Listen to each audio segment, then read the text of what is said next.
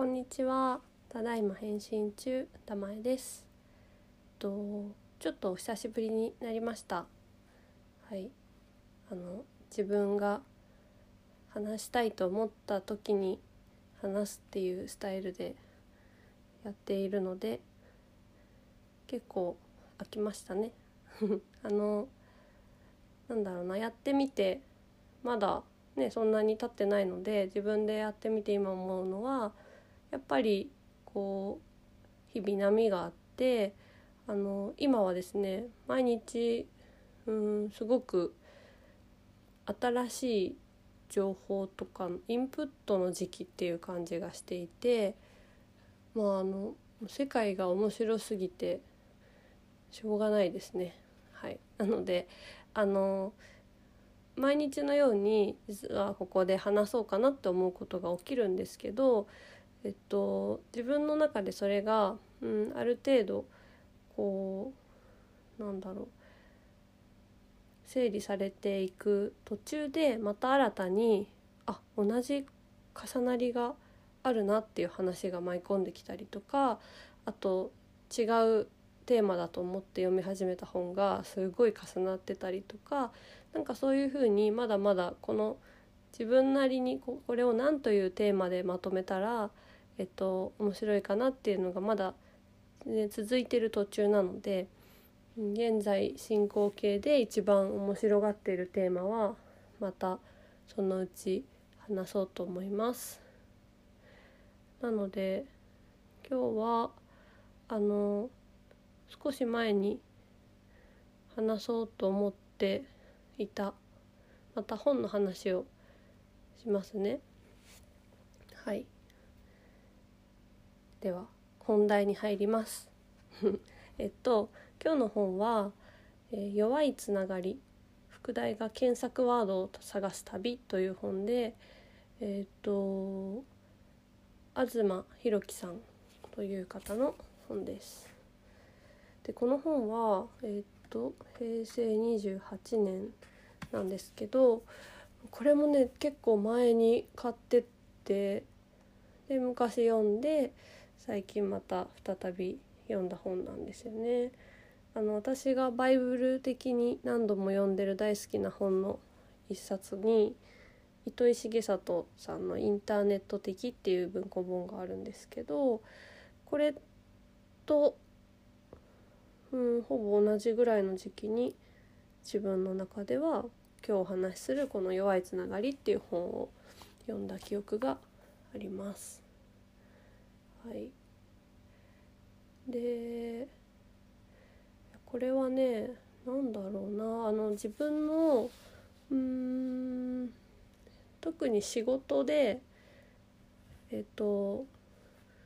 仕事の、まあ、行動の仕方とかっていう部分で、まあ、この本を読んだことでなんだろう。結構うんと背中を押してもらったというか、まあ、その自分がやっていたことをうんと、まあ、正当化というのはあんまりしっくりこないんですけどえっとそうだなこう自分のやっているようなことってこういうふうに見ると、まあ、価値があるよねっていうふうに考えられるんじゃないかっていうことで、まあ、私個人的にはすごくそうだな自信が持てるきっかけになった本っていう感じですね。でえっと結構薄い本なんですけどあの本のテーマとしてはこのインターネットとか、えー、と本でいうと SNS 時代っていう風にもうネットが前提の世界をこれから、えー、とどうやって考えていくかっていうようなテーマです。でなので「はじめに」っていう章の副題で言うと「強いネットと弱いリアル」っていう、まあ、少しこう逆説的な、えー、とタイトルがついていたりします。でえっ、とまあ副題が検索ワードを探す旅なのでだからネットの時代にこそ旅をしようとでその理由が検索ワードを探すっていうことを目的として実際に身体性を伴った移動をすることに、意味があると考えている筆者のメッセージが、えっと、繰り返し書いてありました。はい、でね結構これうん面白かったんですけどあのなんだろう比較的こう断定する強めに断定して説明するような印象も受けたのでなんか全部が全部大賛成っていう感じよりはうんすごくうんと、まあ、こうこうすべきであるとかこうこうであるって言われるとまあ、そういう考えもあるかもっていうふうに捉えやすかったのでそうですね部分的に紹介するパーツは少しこう言い方がきついような部分もあるかもしれないです。はい、でこれのね面白かったのはね前半ではうんその実はネットってすごく強いつながりなんだよっていうことを言っています。でそれはどういうことかっていうと結局 Google は自分の検索した履歴から自分に最適化された情報をどんどん出してくれるので、えっと、またネット上ではこう自分の好きなこととか好きな人とのあの SNS 上ではそういう好きな人とのつながりがどんどんどんどんそのフォローしている人たちの情報だけが見えてくる世界っていうような意味であのネットのつながりって実は、えーと、むしろ強いんですよっていう表現をしています。でえっと人間って環境が作ってますよっていう話も何度か繰り返し出てきていてだからそのどんな環境に身を置くかによって人間は形成される、うん、どんなふうに形成されるかが変わってくるっていう話が出ていてだからそれを意思を持って環境を変えるとか移動するしかないんだっていうことを言っています。でこれはネットを否定するんではなくあの人生が充実するにはそのネットの強い絆もリアルの弱い絆もどっちも大事なんだよっていうだからそのネットに偏らないでねっていうことなのかなっていうのは個人的には思いました。でそのリアルとネットっていうのを語っている話の中にえっとねネットには載っていないことがあるっていう章があるんですけどこれは結構読むとねうんあのちょっとハッとしたというかうんやっぱり何でもネットに載っているっていう感覚がもうかなり自分の中にはあるのでネットで手に入らない情報って、えっと普段そんなに意識しないかなと思うんですよね。その調べるか調べないかは別としてなんか探せばそれは知れるだろうっていうふうに思ってることがほとんどでなんですけど、まあ、この本を読んでいくとその実際にはこうネットでは、うんと、誰かが書こうと思ったことしかネットには載っていないし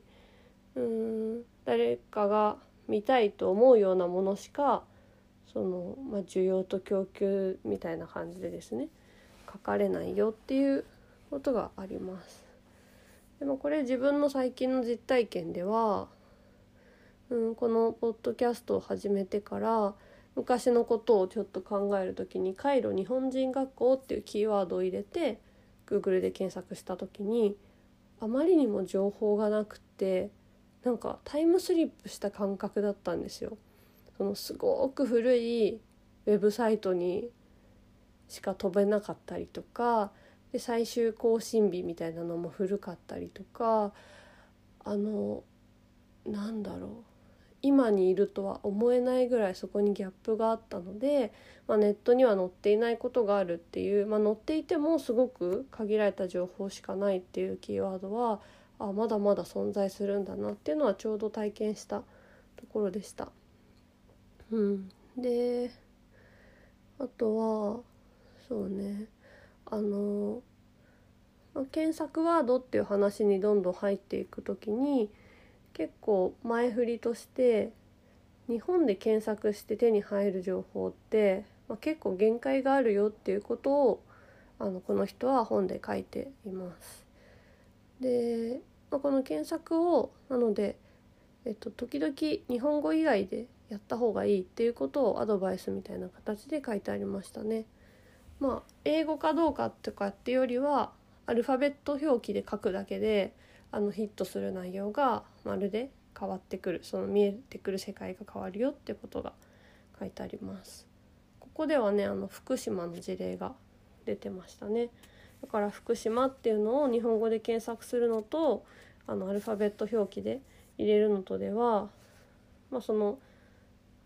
海外の人が見てる福島ってこんなにも日本人と違うんだっていう話が書いてありましたけどそれは自分も結構仕事で検索しててすごく思いますね。あの日本語で載ってる情報って本当にうん偏ってるっていう感じですかね。そうそうなので納得感がありました。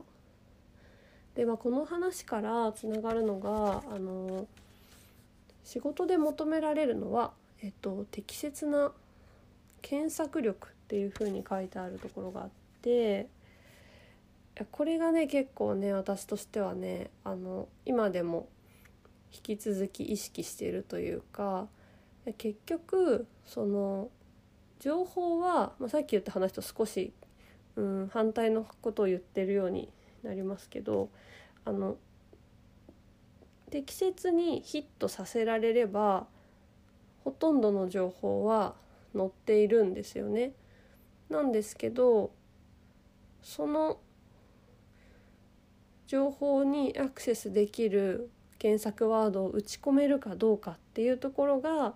あの結構このインターネットの限界であり、まあ、そこを超えようっていうことがあのは書いてあるんですよね。でここではね、えっと、本ではチェルノブイリの事例なんですけどなのでチェルノブイリについて調べたい時にこの人はカタカナでもなくアルファベットでもなく、えっと、最終的にはなんかお仕事つながりの他の人が、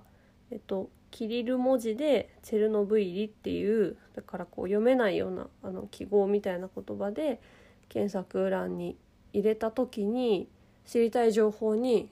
すんなりというかいっぱいヒットしたんですって。なのでそれってなんだろう結構難しいよねってことを言っています。でもなんかそれを理解しておこうっていうメッセージはすごくいいなと思ったのと、まあ、これがビジネス視点で言うとだからその実際にその知識自体とかはネットにアクセスさえできればうん、自分が知識を持ってる必要はないんですけどまあそのその時の必要な情報とかお客さんが求めてる情報に対していかに適切に検索できるかっていう能力がすごくビジネスにおいても重要になっていると思うってことですね。だからこそこの本のテーマである常にこう新しい検索ワードを手に入れる必要があるんだってことを言っていてこれはかなりうんあのなんだろう自分としても納得感がありますね。だからインプットっていう一括りのまあなんだろう行動でも行動っていうかそうインプットの中にもいろんな種類があってやっぱり直接的に何か情報を調べている場合のインプットもあるけどやっぱりうーんすごく広い範囲にこう網をバーッと広げてるようなフェーズもあるので、まそれはもしかしたらこうキーワード検索ワードを探してたのかなっていうのも振り返るとね思いますね。これは結構私はそれがうん結構面白くって結構好きなタイプですね。そうあのうんまあこの後の話をしてからにしよう。でそうだなあーそうそうだからさっきのチェルノブイリとかの例えが出てきている延長で、まあ、このあと少しずつ実際に体験することの意味っていう話に入ってくるんですけどえっとねその時に言葉にできないものを言葉にすることっていうことがあってまずそのために大事なのはまずは言葉にできないものを体験することつまり現地に行くことっていうのが書いてあります。でうんこのこの辺がやっぱ面白かったんだけどその言葉にできないとかでその言葉っていうのを言い換えると記号というふうに書いてありますけどこの記号にならないものがこのように存在する事実っていうところがあってでうんとネットは全て記号ですと。これ文字だけじゃなくて音声とか映像になっても結局はこうネットの仕組み上記号だけで構成されているということででだから表せないものはそこに入らないと。でしかも、まあ、最初にちょっと話したんですけどネットにはそこには誰かがアップロードしようと思ったもの以外は転がっていないんだということですね。でなんかだからといってネットが無駄だとかそういうことではなくって大事なのはそのむしろ言葉にならないものを言葉にしようと努力することだっていうふうに書いてあります。でまあそのそもそもむず無理無理なことをしようとしているとその言葉にならないんだけど言葉にすることでネットに上げたとすると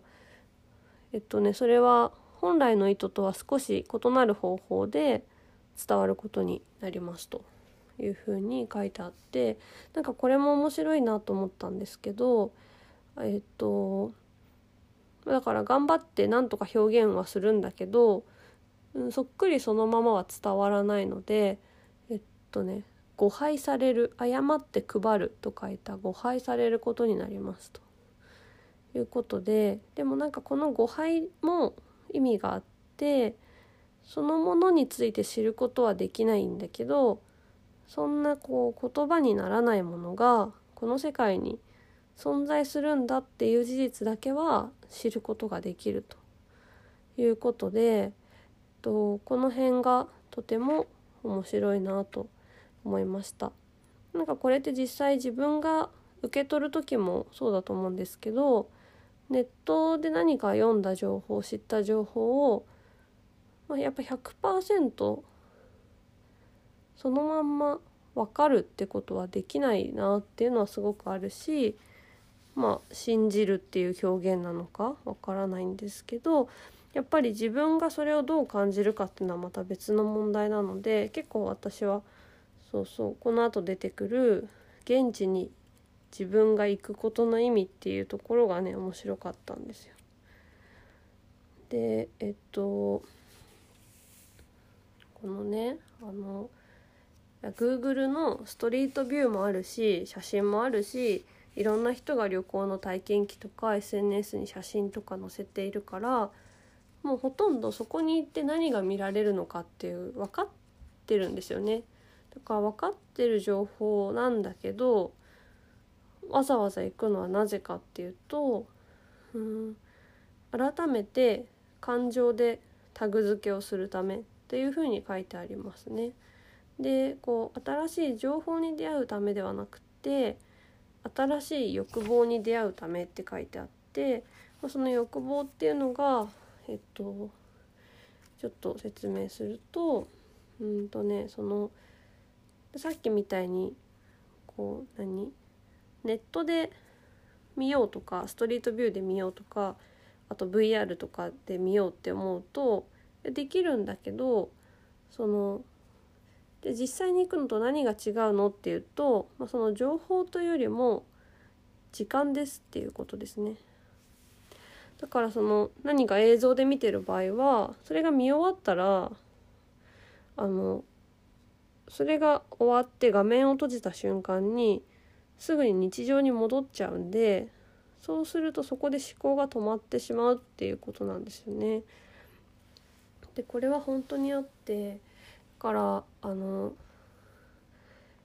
移動時間がとにかく大事なんだっていう、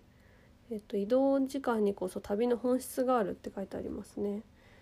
これは本当に実感があります。なんかこのまあ実際拘束されるっていう物理的にその現地に行って行くまでと帰るまでっていうその時間の間にやっぱりいろいろ考えるしでその考えている時にこの表現本の表現で言うと新しい欲望が芽生えてくるっていうことを書いてあって、まあ、それはだから、うんと、その何か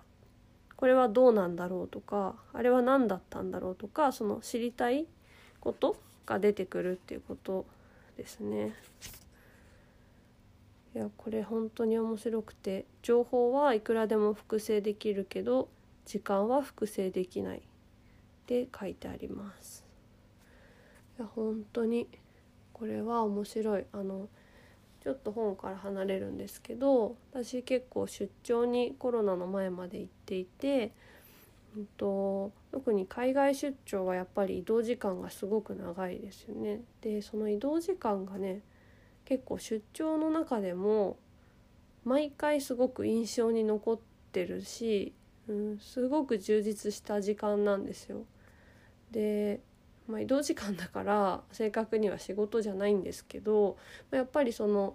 行く時はいかについてから自分にとってこう意味のある時間を過ごせるかっていうので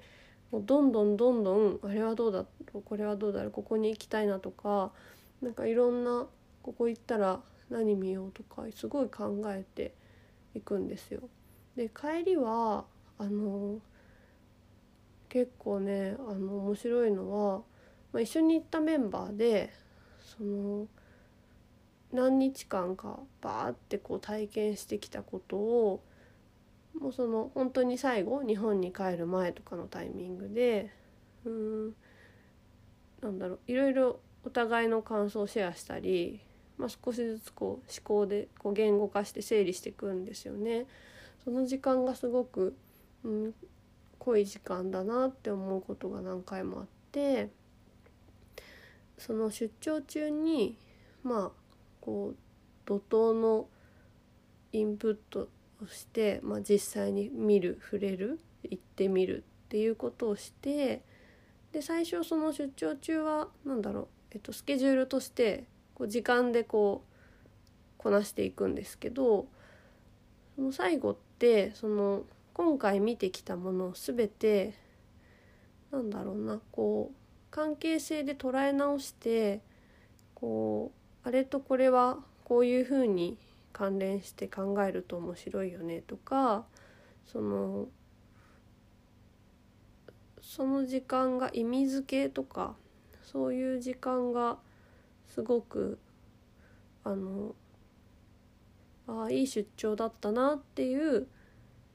大事な要素に自分の中では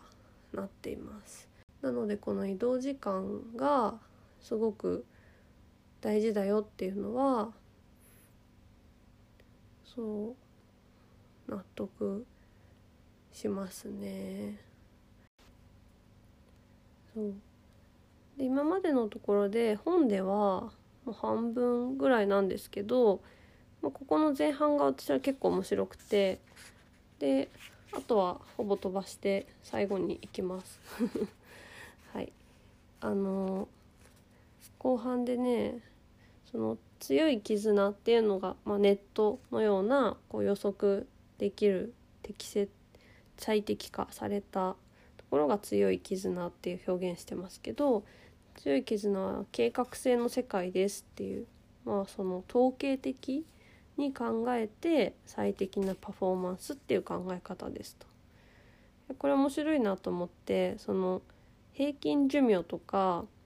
まあ、その本来何歳まで生きるはずだとかそういう統計に基づいた計画に従ってリスクヘッジしていくっていうのが正しいんでしょうかっていう投げかけがあってあのすごい面白いなと思いましたね。なんかその確率的にはそうかもしれないんだけどなんかその1回限りの自分の人生ってこの標準とか統計っていうのがうん、まあ、誰一人その通りの人生を生きてる人っていないですよねっていうことなんですよ。でそれは本当その通りだなと思ってえっとまあ、これはさらっと触れられてるのは偶然と必然とかこの1回の人生と統計の関係っていうのがこの著者の哲学のテーマですっていうふうに書いてあります。テーマであり問題意識って書いてありますね。そうそうなんかだからこそこの本で書いてある新しい検索ワードを探せっていうことはその統計的に最適とか効率の良さとか考えないである程度その偶然に身をさらしたらいいんじゃないかっていうメッセージですね。でそうだそうだなんか途中で言ってなかったけどそのリアルのことをだからこそリアルでその体験するっていうことはリアルでノイズを入れるっていう表現で出てくるんですけどそれすごい好きでまあ多分すごく分かりやすいのは本を買う時に Amazon のレコメンドではなくてこう平積みになっている本から偶然手に取って選ぶとかなんですけど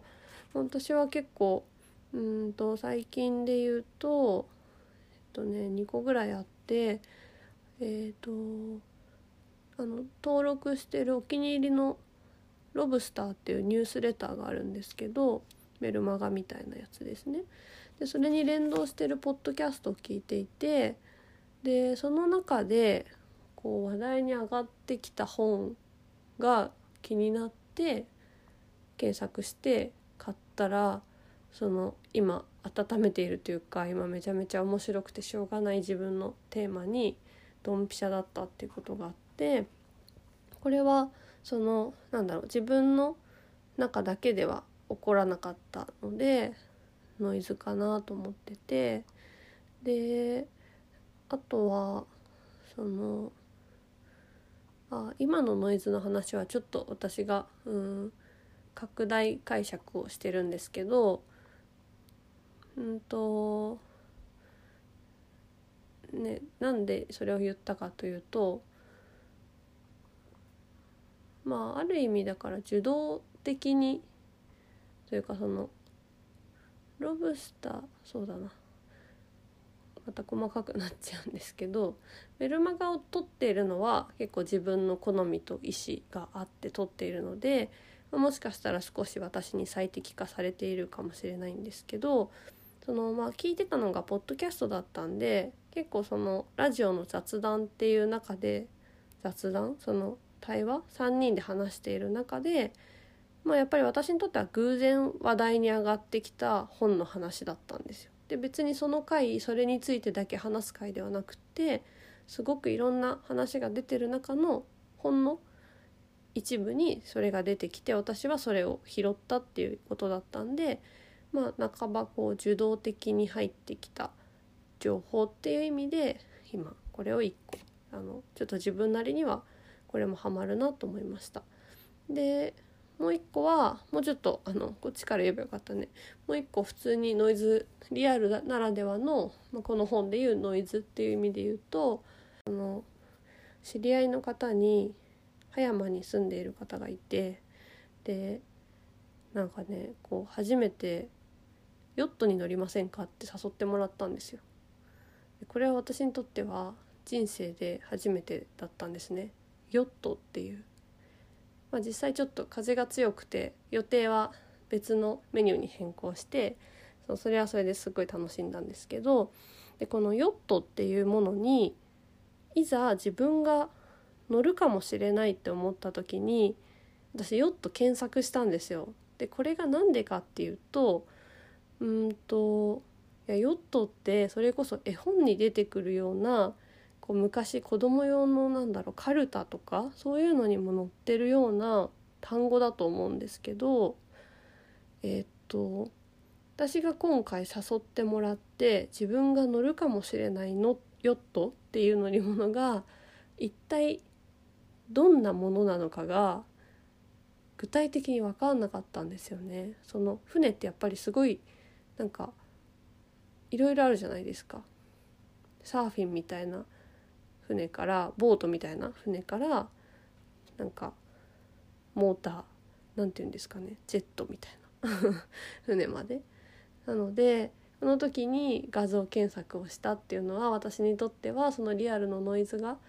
なかったらこの検索って絶対しなかったなと思ったのでちょっとねこの本の言ってることをあ確かにって思いましたね。っ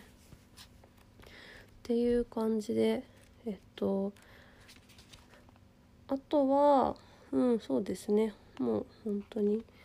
あと1個ぐらいかな。えっとなのでまあそういう理由で筆者は結構旅に行くっていうことを勧めてるんですけどあの国内外問わずねでその旅先ではネットには接続しておくのが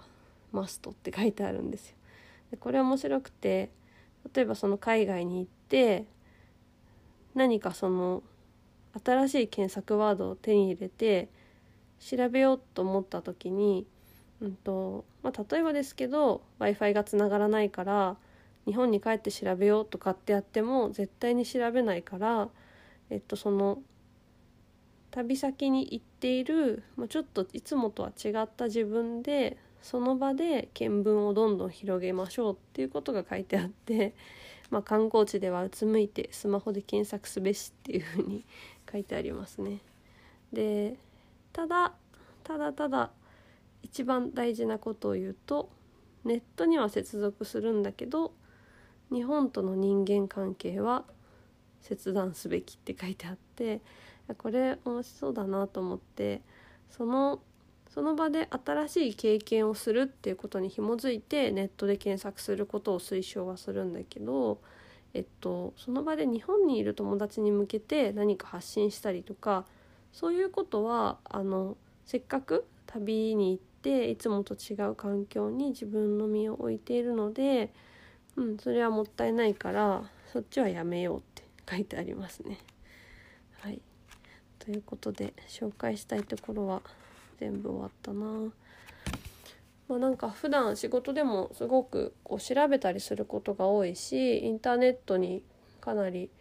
うん、助けてもらっている仕事を自分がしているので、まあ、そのネットの情報との向き合い方っていうのを改めて考えたりとか、まあ、やっぱりそれと自分自身がそれを感じるっていうことの、ま、バランスとか、まあ、そういう捉え方が結構整理された本だったなと思っていてはい。そんな感じでちょっとシェアしてみました。はい。ではではまた撮ります。